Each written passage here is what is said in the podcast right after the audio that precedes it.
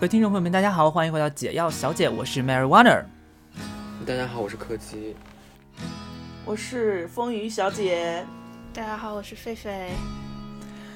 OK，那我们今天呢，就是紧急召集大家又来录一期，因为你知道，我们看完那个最近很火的多重宇宙或者叫瞬息全宇宙那部电影之后呢，嗯，我们的这个制作群就是炸了锅，然后大家就都站起来说，哎，不行，我也想录，我也想录。所以其实本来今天应该是有五个解药，五位解药小姐帮大家一起解药的，但是因为有一位就是你知道睡过头来不了，所以我们可能就是呃临时变成四个人了。就其实我觉得也还好，四个人可能讨论能够有更多一点时间这样。嗯，对，那所以我就是想先问一下大家，因为大家可能就是现场，因为今今天这个这个这个这个这个卡斯其实很奇怪，就是像我跟我跟我跟于姐，我们两个其实是属于那种，我看了一个大概的简介，然后于姐呢是看了一点点那个正片，然后我们两个的状况就是我看完简介之后就是有一种，啊。这电影真的这么好吗的感觉，所以我都到现在也没有完完全全真的看到一个，我还没有完完全全看这个全片。那于姐呢，也是看了前面一段之后就觉得，就是哦，为什么 就是看不下去？对，然后她就她就退出了。对，所以我们两个可能对这个电影当中有一些表达或者表现上面有一点点就是你知道不太能够明白为什么的地方，然后就是想跟大家一起来解药一下。那至于柯基跟狒狒两个人呢，他们两个就是。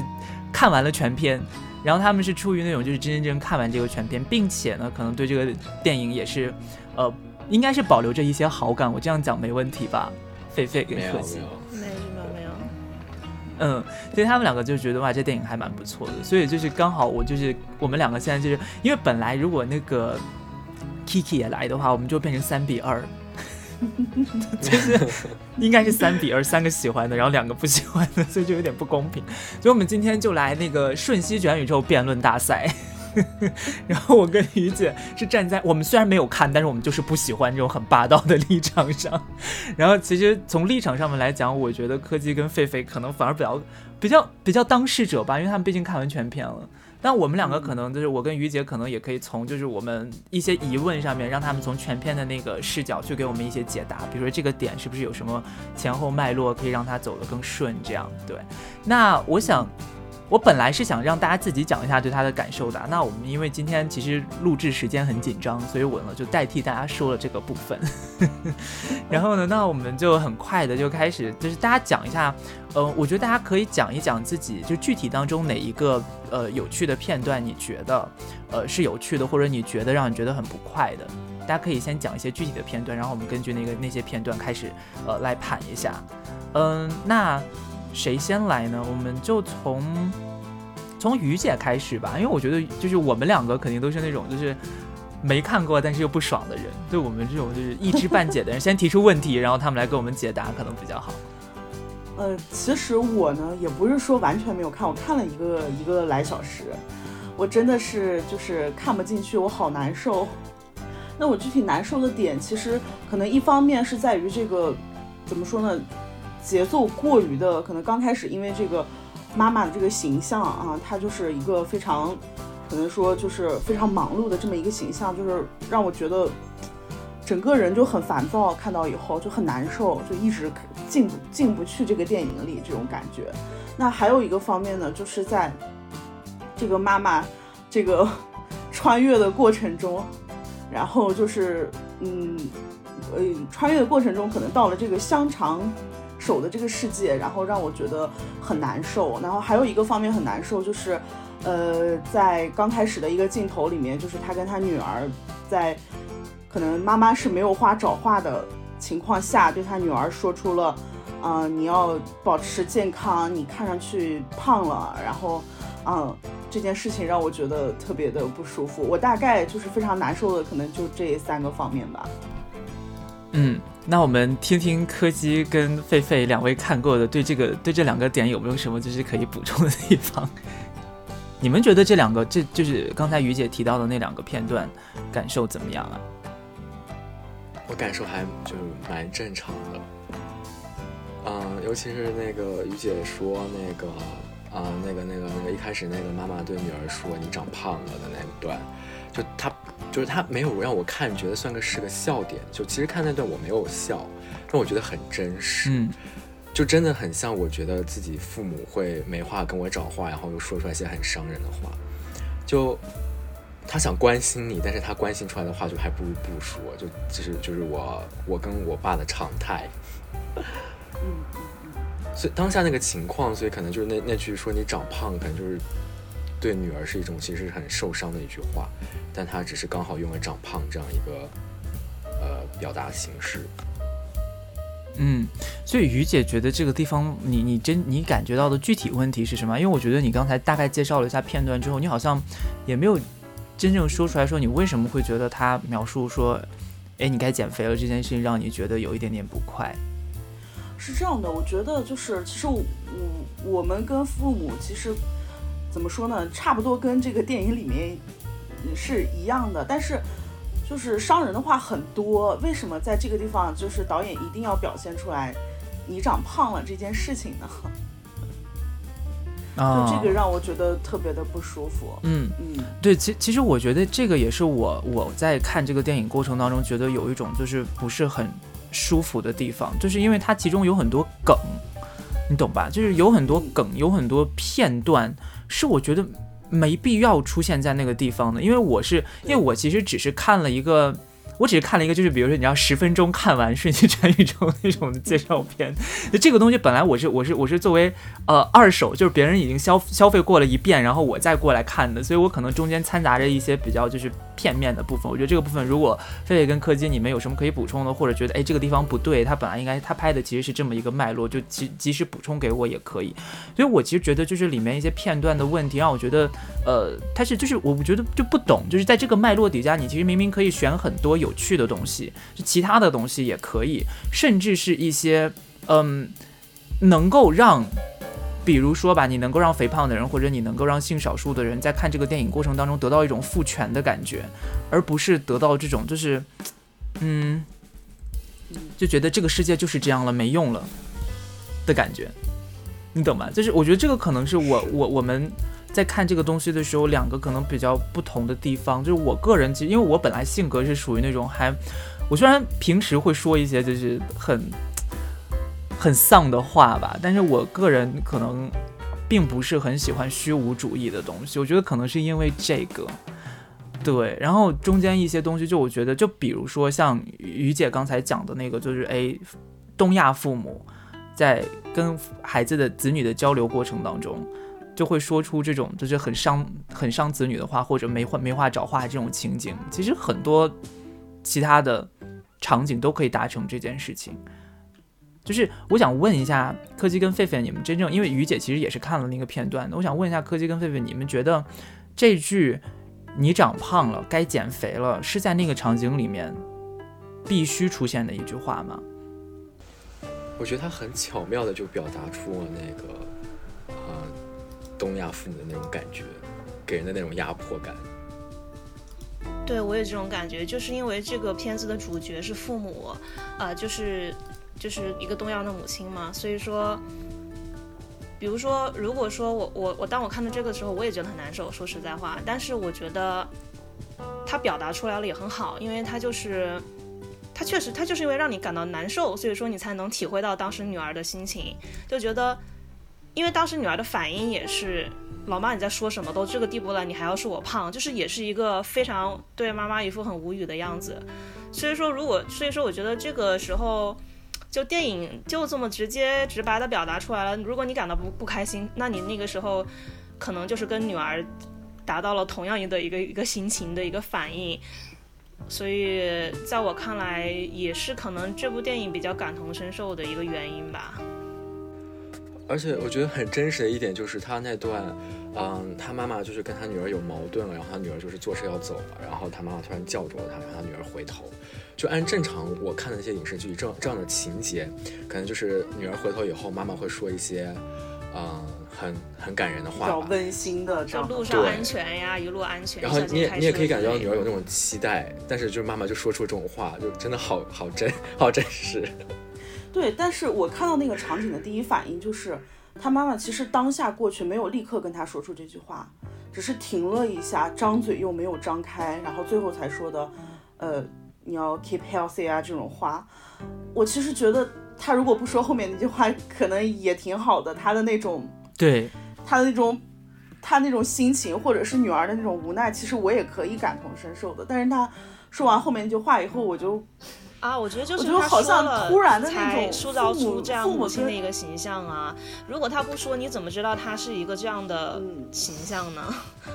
嗯，也可以说别的话。其实我觉得，对，其实其实你比如说，其实你比如说你别再你别再就比如他当时可以喝个奶茶，你说别再喝这些东西了，就是这种其实也可以体现出这个状况，你懂吧？就是我觉得这个电影它是给它是给美国观众看，所以就美国观众可能不太能理解，就是这种传统的。呃，有带有一些刻板印象的亚洲家庭，所以虽然这句话可能很冒犯，但它可能就是相较于说你不要再喝奶茶这种表达方式，可能更能让欧美人理解到这种，嗯、父母说出来的这种就是很让子女受伤的话的这种感觉吧。其实我觉得，如果按照柯基这个思路的话，其实按照柯基这个思路的话，不一定一定要用语言来表达，其实用镜头语言来表达不是更好吗？对对对对对，就它是一很是这个直接的方式。语言的表达，就是就是就是又直接，因为他妈就是那样子的一个形象啊，比如说他妈一开篇是不是就是在那絮絮叨叨、絮絮叨叨，说自己干这个干那个，对不对？然后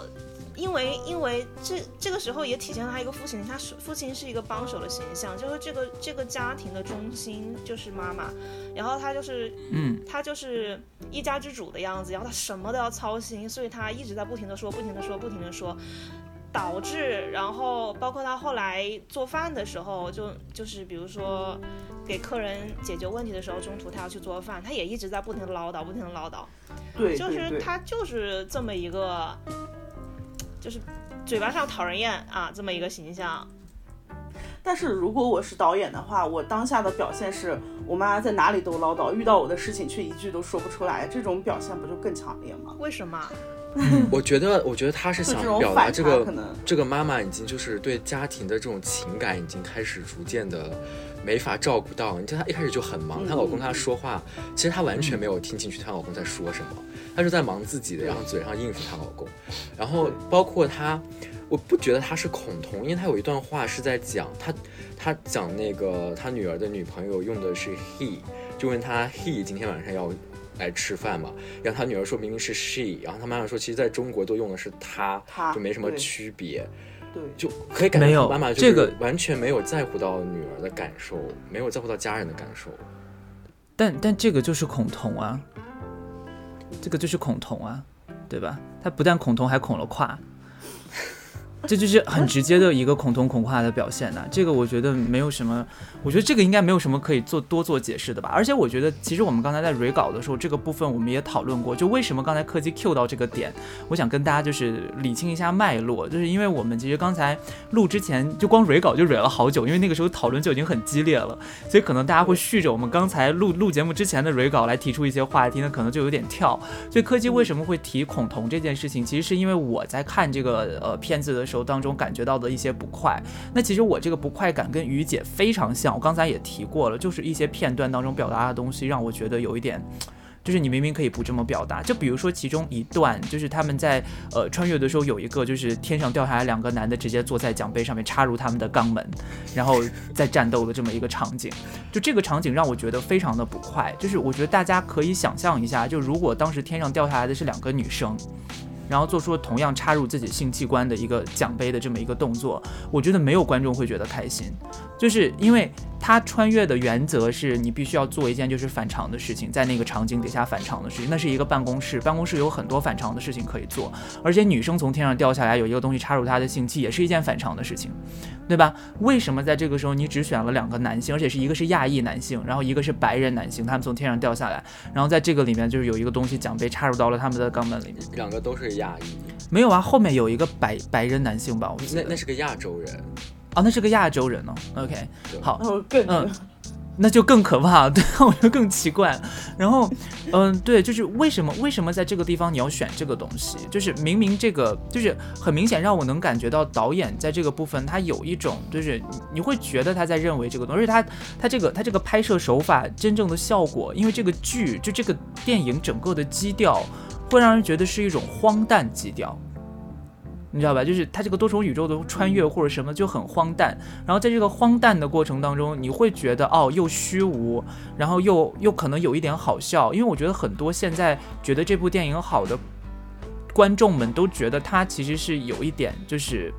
幽默或者喜剧的成分在里面，但是我其实是根本看不到喜剧的成分的，就是我看到的只是让我觉得就是不快这一点，就让我觉得有点这个这个这个喜剧效果做的有点过了，你知道吗？就是。嗯，就为什么这个喜剧的梗在这边是是是这个东西？就是为什么它一定要是一个就是暗指暗示男同性恋性行为的东西拿出来去给别人讲笑话，而且在现在这个时代。所以这个东西是让我觉得其实有一点点疑惑的地方。所以，所以回到刚才柯基提出的问题，说他觉得可能妈妈这个形象不是恐同的。但其实我觉得我要说的并不是妈妈恐不恐同，妈妈恐不恐同对于我来说其实不重要，因为妈妈是一个角色。她如果这个角色在她的这个剧里面就需要是恐同的，或者她需要在中间，那她是合理的，对吧？这个 OK，我不管。但我管的是我，我让我觉得不快的是，你作为一个导演，作为一个编剧，你在拍这个东西的时候，你是如何选择你希望。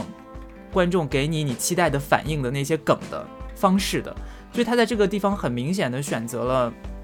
，well，男同性恋的性行为作为一个就是，呃，我们可以讲娱乐观众的梗吧，这个让我觉得有一点点不快，其实，所以我觉得可能这个所谓的恐同，嗯，应该是出现在导演跟编剧在策划这个电影的。阶段，或者说他们在拍摄这个电影的阶段过程当中的东西，就我我我我我让我觉得不快的恐同是出现在这儿的，而不是这个角色本身。就这部影片对我来说，它不是喜剧，就是因为我看了这部片子之后，就是嚎啕大哭。就是然后其实很多片子没有让我觉得很发笑，因为我觉得它其实是，哎，还是一个挺严肃的一个事情。然后他那个。但是像你说的，嗯，比如说他想表现那个恐同，但是他却用了就是男同性恋性行为的一种表现方法，这个确实是有一点，我我觉得是有一点不是很好，就是有点有一点点怪怪的，就是也许有更好的方法能表现出来他那个恐同的这一面。对，所以所以所以就这个这个东西回到刚才的那个话题里面，就会让我觉得，比如说像肥胖刚才那个点。我就觉得，如果如果他只有，比如说整个全篇电影只有这么一个点，可能对于不同的人群来说啊，因为对于我来说，肥胖并不是我生命经验当中一个让我觉得非常痛苦的经验，所以也许他如果只有这一个点的话，在我看来，可能我觉得我可以忽略它。但是如果整个电影全程下来很多这样的东西，它堆叠堆叠在一起的时候，我在看的时候，我就会不断的被从这个剧情当中拉出来，而不断的去思考导演你为什么要在这边放这个梗。是的，是的，对，所以就会渐渐的忽略掉说这个角色本身的合理性跟他的利益。我记得在后面的片段里面，就是对于他，就是就是他发现他女儿其实就大 boss 的时候的一些片段，一些闪回，其实他就是不断不断的在就是嫁接他女儿，比如说啊，你为什么要抽烟？类似于这种吧，就是你为什么要纹身？嗯。这种，然后他就觉得，所以我觉得胖也是其中的某某某一种，但是他可能，他当时那个场景是女儿想跟他介绍女朋友，但是他妈就一直忙忙忙忙忙，就不想听他女儿说，然后就出去，然后想开车走掉，然后那个时候他妈想，可能也是想嫁接他一下，但是可能那个时候也不能直接说他你为什么抽烟喝酒，就就所以就直接对他的外貌进行了一些人身攻击，那样子。对，我觉得可能并不是说在那种场景下导演一定要怎么样，可能就是导演他这个就是什么人生经历，他的这种思维惯性，然后让他对这些不好的或者这种事情，就是采用了这种比较我在我们看来不太舒服的方式去表达。嗯，但这个表达我觉得它一定会产生一个效果，就因为。我其实之前在这个电影刚刚上映的，就是也没有说，就是在国内这个电影刚刚火起来的那段时间，我看我很多朋友圈里面的朋友在发，都是处于一种把这个片子当喜剧看的。嗯，所以这一点让我很不爽，你懂吗？就是我我并不是说，就比如说我如果真的看了这个电影，我也许也会跟狒狒一样嚎啕痛哭，因为确实里面很多东西它很戳东亚社会，很让我感到这个点。这个就提到，其实前一段时间有一个动画片，那个呃《青春变形记》，它也在讲华人社会。那个动画片我看完之后，我也有一种就是很难受的感受。所以，首先这个这个，我觉得我我如果用那个脉络来看这个呃瞬息全宇宙的话，我觉得我肯定也会有同样的感受。但问题就是，我还没看这个电影之前，周围的人就都在用一种这是一个喜剧片的形式在跟我介绍这个电影。这个时候，我在看到这个，就等于说我我自己理解这个电影的脉络底下，其实开始它是一个喜剧的形式出现在我的世界当中的。然后，当我在这个基础上面再去看到一些，比如说，呃，像是我刚才讲的十分钟看完《瞬息全宇宙》这样的片段，我在看里面的片段的时候，我就觉得天哪，你们真的觉得这东西是好笑的吗？因为你懂吗？就我也觉得它就真的不算喜剧。对，所以我觉得可能真正我对这个电影不舒服的感觉是来自于周围人对这个电影的的理解，你懂吗？就是。嗯，就我觉得现代在现在很多人看这个电影的时候，我觉得他都会把它当喜剧看，这时候让我觉得特别不爽的一件事情。嗯，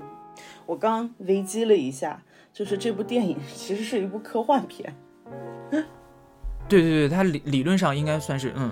科幻片，但是其实你知道，这个这个部分其实又讲到刚才，就其实于姐也提到过一些一些一些点，就是我觉得其实我们在解读电影或者解读当面当中的一些一些具体的东西的时候，其实也有一个非常有趣的东西，就是很多不同的类型的东西，你都可以把它放在一个固定固有的脉络之内，你可以把它解读成一个其实它是非常具有反抗性的东西，你懂吧？就比如说像刚才我提到的那一段，就像是呃。两个男的从天上掉下来，然后肛门插入异物的那一段，就是同性性行为的暗示的那一段片段。其实那个片段，我觉得我们也许就也许真的，我看完那个片子之后，我也许能得出一个，就是把它强行解读成一个具有抗争性或者父权意义的一个一个片段的能力。也许我们可以把它放在不同的脉络底下去强行把它解读成那样，但是。我觉得这个地方可能就是我跟于姐，还有狒狒跟柯基我们之间最大的分歧所在，就是我跟于姐可能更关注的不是这个电影当中这个这个这个表象的本身，而是这个表象它是如何连接它的制作者跟观众的。我不知道这个大家能不能明白，就是我我真正在乎的是这个这个这个呈现出来的这个东西，它跟我们的就是就是它在什么样的观众那边会表达出什么样的。状态，你懂吧？就是这一点让我觉得，就是比如说像我刚才讲的，就是很多我周围的朋友们看完这个剧之后，都会觉得哇，这个东西好好笑，而且他们会把那个就是，嗯，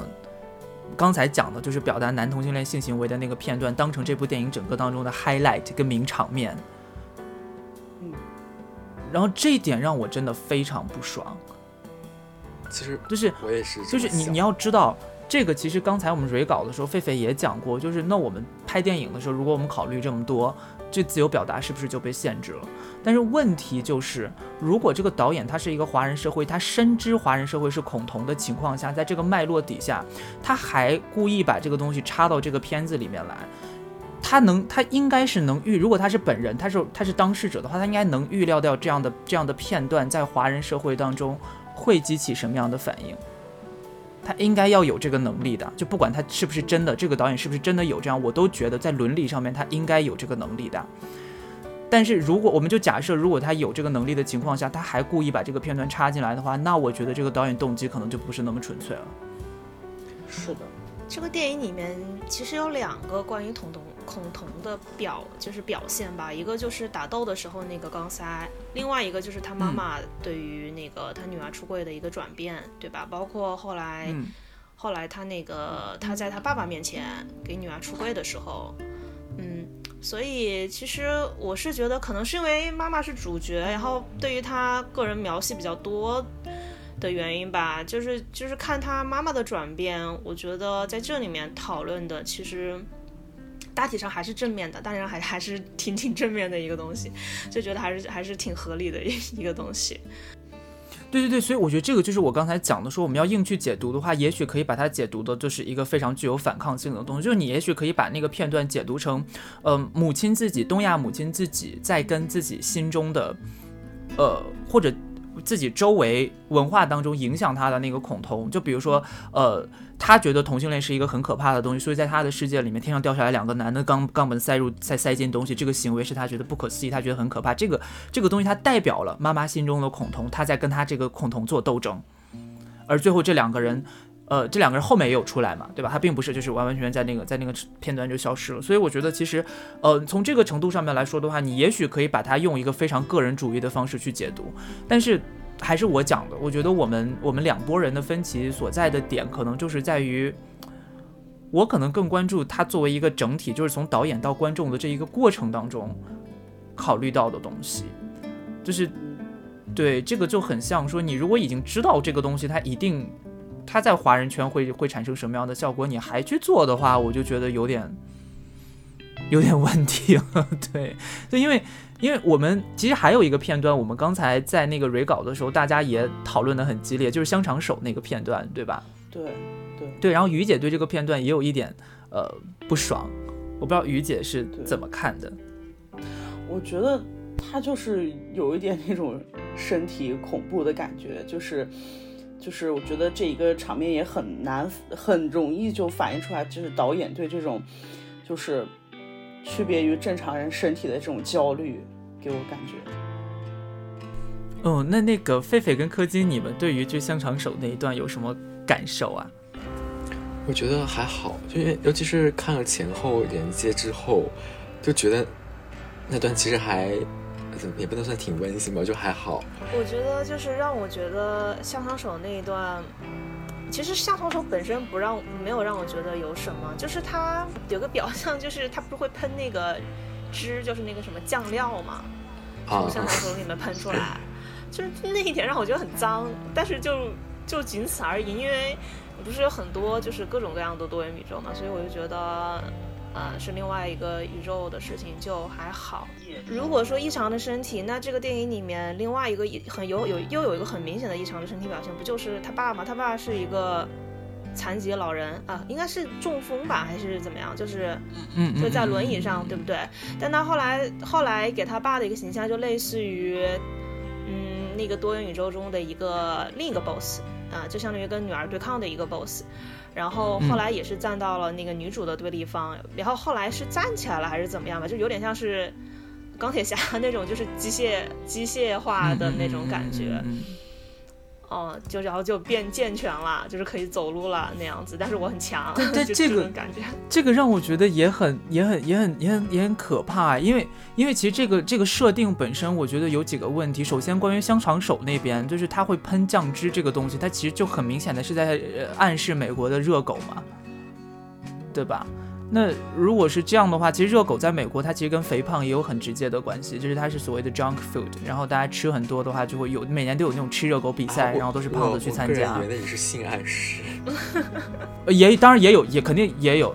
有有也有性暗示的场面，对，都有。就是它是食欲、性欲。这两种欲望的身体化的一个现一个一个表达，所以其实我觉得香肠手这个部分其实能讲的东西还挺多。就是我觉得，呃，刚才 re 稿的时候我也说过，就我有一种，我看到那个片段的时候，我是有一种就是觉得，OK，我是一个健全人，我蒙上眼睛去参加盲盲人生活体验大赛、体验大会，然后体验回来之后把我的眼罩摘下来，我又回归我的生活了。盲人该怎么活还怎么活的感觉，你懂吧？然后这个过程当中其实也有一个就是，呃，你像。我们在这个里面讨论的时候，刚才其实也有说过，就是在这个设定当中，谁是有能力可以自由穿越的？因为你像这个 Evelyn，她是可以自由有能力自由穿越的，所以这一个 Evelyn，当她在她拥有这个自由穿越的能力，就代表她可以去体验别的不同世界的生活。这就很像那种就是白人去非洲的部落里面体验一两个月，然后回来，然后还保护着那个部落，让那个部落不要不要不要不要现代化。因为哦，你要你要保留自己的文化，你要保护自己的文化，然后我们过来的时候可以体验一下你在那边不要动就是有一种这种设定的感觉，你懂吗？就让我有一种不快感，这是其中之一。然后另外一个就是像刚才我们讲的，就是像狒狒刚才跟我们提到的，说它里面两个大 boss，就里面两个比较强势的对抗阵营的设定，让我觉得也很妙。就其中一个阵营，其实这个这一点我本身觉得这个设定很聪明，但是这个设定要怎么样去拍可能有问题。就是，嗯，这个设定就是首先，作为女儿的大 boss 女同性恋，因为同性恋是一个非常。我们可以讲，因为它是美国华人背景的电影嘛，我们可以讲同性恋是一个非常美国现代价值的东西，对吧？然后年轻一代的华人很有可能会比较认同于这一类的文化，对吧？这是一个极端，就美国当代的多元文化。然后另一方面，父亲的残障以及父亲的老年的身体的不能或者是退化，让母亲在这个中间成为了一个父亲必然的照护者。所以这个其实是东亚社会一个特别严峻的问题，就是 care work。对吧？这个照护问题以及健全跟残障之间的不断协商的这么一个过程，所以把这两个阵营变成一个对立阵营，就变成残障对同性恋，你懂吗？其实，其实你要表达这两个东西，我觉得也是一样，有很多方式能表达，就是母亲在中间。就是我觉得，如果我们这样子去分析这个阵营的话，可能就会变成说，OK，呃，美国当代背景、当代当代文化下面的对同性恋的包容文化，女儿对于同性恋文化的向往，以及父母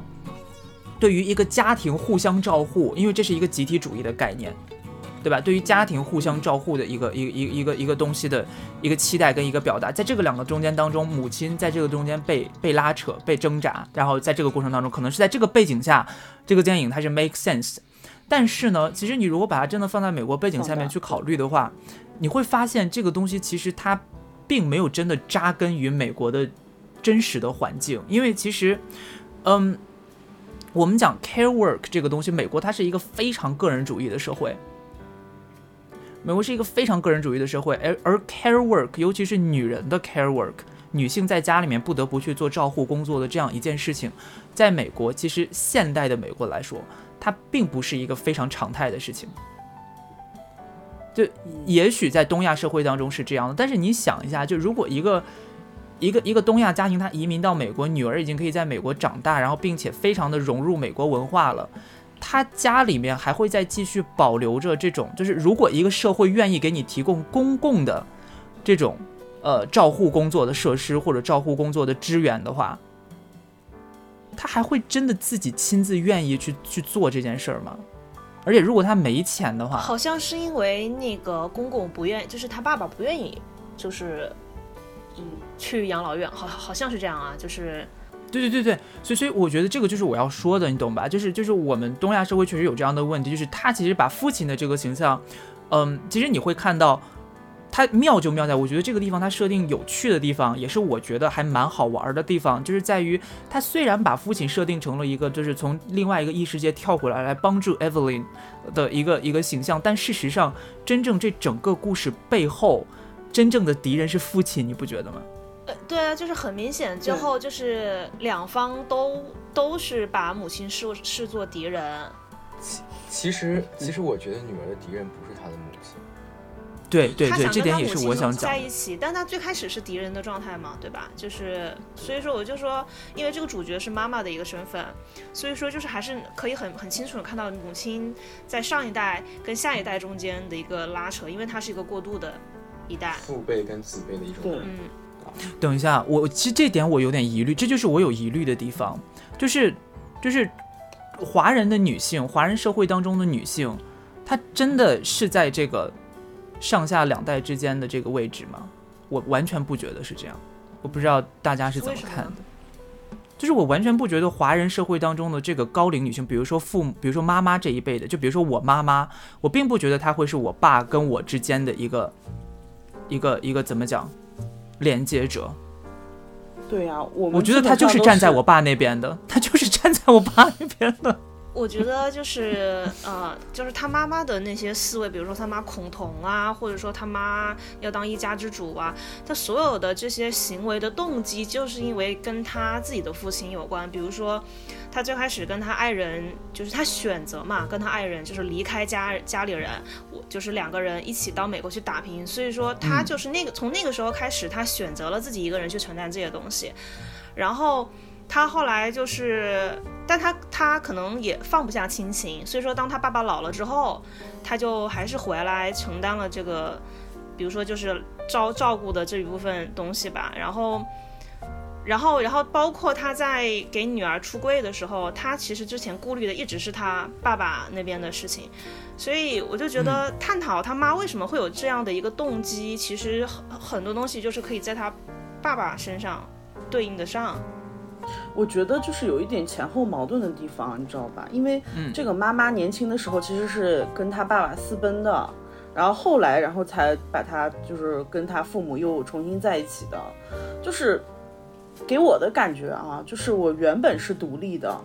后来回归家庭以后，突然又不独立了，这种感觉。其实他没有没有说是一直在独立的那种思想，他后面有一段台词，就是他。嗯，他女儿要被吸到那个 bagel 里去了，然后他一直抓着不放手，然后他那个那个来自另一个世界的爸爸就抓着他说：“你放手吧。”然后让他走，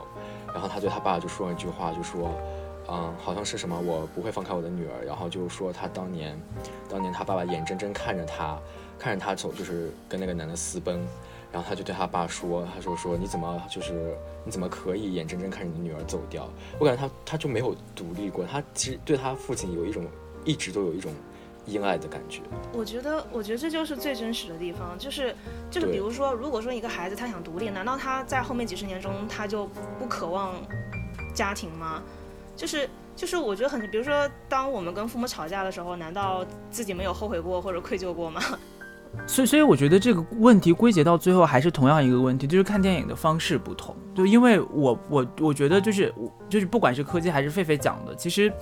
角色本身我都觉得没问题，这就是为什么这个电影可以，它可以是一个就这么大制作。它毕竟我觉得，就如果这个电影制作它的它的资金到了这个程度，它不可能真的拍出一个就是非常明显的矛盾，或者这个角色他根本就立不住脚的这种电影。所以首先这个角色本身他在那个脉络底下，而且导演也是华人，他确实能把这些东西放进，他确实能拍出来这个东西，这部分我是认可的。你懂吧？但是，但是在这个在拍的这个东西的过程当中，他拿哪些东西出来来体现这件事儿，让我觉得有一点不快。而且再来就是，比如说像，像我们刚才讲的，这有很多多重宇宙，每一个多重宇宙可能都代表了，呃，一种在美国的华人的生活状态，你懂吧？就其实它它虽然是科幻片，但我们讲科幻片，它其实都很现实，尤其像这种就是比较轻科幻的片子，它其实相对来说拍的都是在影射现实社会。就如果我们把这个理解成这样的话，那他为什么要选择 Evelyn 这样一个特征的华人女性作为最中心的那个角色，作为那个可以自由跳动的角色？我觉得其实我觉得这部分也是蛮值得。让我思考的地方，就可能这个导演可能跟他自己本身的经历有关，然后也可能跟很多东西有关，但是这个呈现出来就会变成一种，就是，反正，反正 anyway，华人就是华人社会要面临的最大问题就是，well 同性恋，然后养老。但是事实上，你会发现这个问题很可怕，就是我觉得这就是我觉得为什么当中国人，就是我们现在国内的，呃，观众在看这个电影的时候，让我觉得可能有一点点危险的地方，就是因为你知道现在同性恋或者女权在国内一直都被认为是西方势力，而这个电影，这个电影其实它就是在强化这两个对立，你不觉得吗？就是像我们刚才讲的，残疾的父亲跟要独立的女儿同性恋，然后妈妈在中间拉扯。这事情多痛苦啊！是国内影评基本上都在关注华人家庭这个问题，但我但我自己看这个电影感动的观感，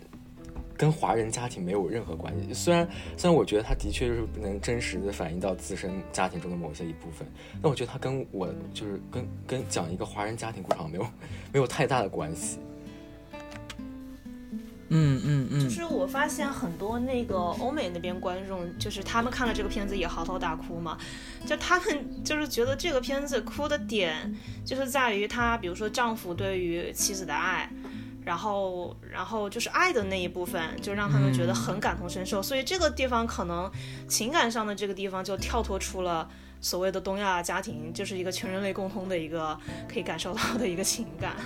对我，我哭的点是什么？因为我跟我觉得我跟那个女儿太像了，就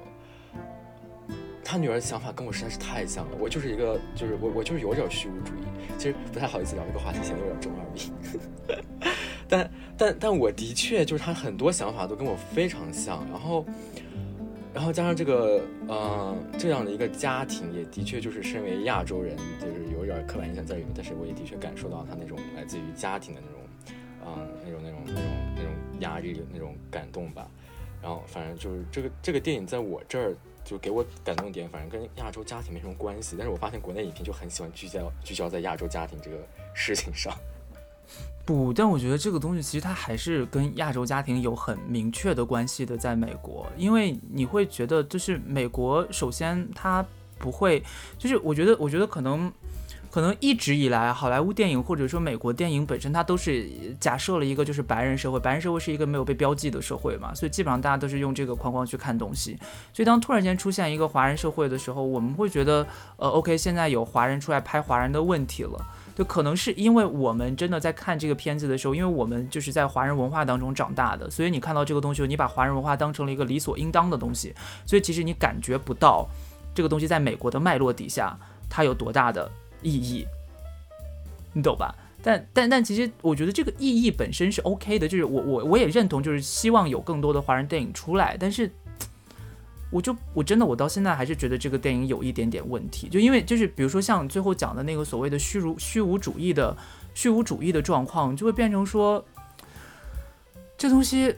嗯，就尤其是比如说像作为作为一个性少数者，然后自己再加上自己在国内的生活经验的话，配合起来这部电影看，我确实也应该，我预想我如果真的看的话，我应该也能感受到像柯基感受到同样的东西。但是我觉得不快感依然不会消失，就是这个电影可能它是为了，就像柯基刚才讲的，为了给现在的美国化美国人看，然后所以它必然要加入一些比如说很美国的东西。进去，然后让大家能够把它看的，就比如那种普世价值观，比如像最后爱能解决一切。因为这个电影到最后，我觉得还是让我就是不爽的地方，就是在于最后他，他那个他虽然那个和解的方式其实并不是真的和解啊，我觉得这个片子不是爱能拯救一切，不是这么简单的。对，对，不是完全不是爱能拯救一切。对他虽然并不是真正的和解，但是他在美国价值观底下达成了一个平衡。而这个平衡并没有真的，他虽然他虽然对美国当代的价值观做出了一个批判，做出了一个提问的动作，但是他并没有问到真正该问的地方。其实那些美国观众说，她对于她丈夫对她的爱感到非常感动，也让我觉得有点诧异，就是因为我根本没有看到这这一方面，你知道吗？所以你想，所以所以你想，其实导演他作为一个美国华人，他肯定是非常了解他拍出这些东西之后会预想到从观众那边得到什么效果的。如果这是一部成功的电影的话，那它应该是能得到这个预想的效果。如果我们发现大部分人得到的预想效果，比如说华人社会得到的是这是一个喜剧，美国得到这是一个浪漫爱情片，那就证明他本身的想法、他的初衷，他就没有真的放在这些它里面拍的这些很多元的东西上面，你懂吧？所以这个是我让我觉得这个电影有问题的地方。OK，我觉得我们今天。就强行，我就很霸道的强行把我们的讨论停在这边了。但是我觉得这个电影本身还蛮有趣的。就我们今后可能，我今后可能还会再，如果有机会的话，也许还可以再找，比如说像 Kiki 之类的再过来，我们再深度再讨论一下当中一些比较有趣的问题。比如尤其像，呃，其实刚才 re 稿的时候，狒狒也提到了，就是关于呃一个电影它拍的时候，我们要尊重它的自由表达、言论自由，还是呃我们要给它很多限制，让它不要去拍这些东西。呃，然后包括比如说华人。在华人社群、华人文化在全世界范围内，它是一个怎么样流动的一个状态，或者它在美国，它在那个影视呈现当中会呈现出什么样子？我觉得这些可能都是我们今后可以在节目当中再跟大家去解药的部分。对，那嗯，今天我们就是算是什么抛砖引玉、蜻蜓点水式的讨论了一下，呃。瞬息全宇宙或者多重宇宙这部电影，那呃，我在最后再做一个小广告吧，就是因为其实我们这个瞬息全宇宙这个电影，我之前在另外一个电台，就在霍尔斯户跟大家讨，就是跟大家那个，嗯，就是呃探讨要录什么题目的时候，我们也想到说要不要我们也讨论一下这个，嗯，但是呢。我们最终还是决定在简要讨论这个东西，因为我们决定在霍尔斯户讨论《青春变形记》，就刚好两个可以呼应一下。因为我觉得有趣的就是，我看《青春变形记》的时候，虽然它最后也是用爱解决一切，但是过程中没有什么让我觉得非常不快的部分。但是我也能感觉到那个东西。然后就虽然我觉得最后那个结局让我觉得有一点，哈，真的要这样吗？但因为你知道，就是美国电影最后不都是，尤其动画片最后不都会那样结局吗？所以在那个脉络底下，它作为一个桥段。我还可以接受它，但这个电影可能因为现在这个《瞬息全宇宙》可能因为它是一个太新的类型了，就它是一个很独特的类型，所以我没办法预料它在这个里面能做什么。但就是因为这种很新的剧情、很新的类型，所以它才能做出很多有意义的实验，你懂吧？就是提出东亚社会的问题，让我们能更多的思考，而不是停留在一个哗众取宠的呃层面上面。就在我看来，有一点哗众取宠了。但是对于狒狒跟柯基来说，可能他们觉得这个东西还是呃蛮能打动他们心里的。但我我等于说，我其实更像是站在于姐跟狒狒还有柯基之间的一个状态。我觉得我的立场可能对，因为我也能感受到中间的一些问题。那最后我再问一下大家，有没有就是通过我们今天的这个瞬息全宇宙辩论大赛，大家有没有反水？有谁反水了？没有，没有，没有，没有，都不反。不舒服。好，那我们今天辩论，那我们今天辩论大赛就是一个无用功，我们今天就辛苦大家白录，这是一个没用的结果，我们今天就没有结果，反目成仇。好，我们就解药小姐，这是我们最后一期啦，以后就没有再 再没有后面啦。那倒也不至于，因为因为录节目之前我有讲嘛，就是如果最后没有人反水到我们两个这边的话，就封杀他们啊。所以以后狒狒跟科技不会再出现在我们节目当中啦。谢谢大家收听。那今天就到这边了。对，谢谢大家收听，我是 Mary Warner，拜拜。说一下自己叫什么？我我是我是风雨小姐，我是柯基，我是狒狒，拜拜拜拜。我觉得就是细节决定成败，就是这么多细节都让我觉得很难受的话，我就根本没有办法看下去。而且刚开始就是怎么样都进入不了这个电影里面，就特别让我难受。而且我觉得其实不是个人跟宏观的问题，因为我觉得我跟于姐的立场反而非常私人。嗯，就因为我看里面一些细节的时候，包括我我跟于姐在看里面一些细节的时候，我是觉得我自己被冒犯到了。嗯，然后我才会觉得他为什么要这么拍，然后才会想到宏观的东西，因为它毕竟是一部电影，它不是一个真实发生的事情。如果这是一个真实发生的事情的话，我倒觉得 OK，那它就是那样。我是觉得这里面里面三个角色都跟我联系有很有很大联系，她的母亲，她的女儿自己，然后，啊，然后那个她老公，就就对我个个人联系就很大，所以就是他那些就觉得冒犯一点，我反而就是可以把稍微把它淡化一下，就包括虽然虽然虽然于姐说那个发胖，就就说你变胖那点，我觉得还好，我觉得是个很巧妙的处理，但但是当年也有可能是我自己没有非常困扰，所以就是没法没法共情。然后，但是，但是，但是，但是那个日服说的那个。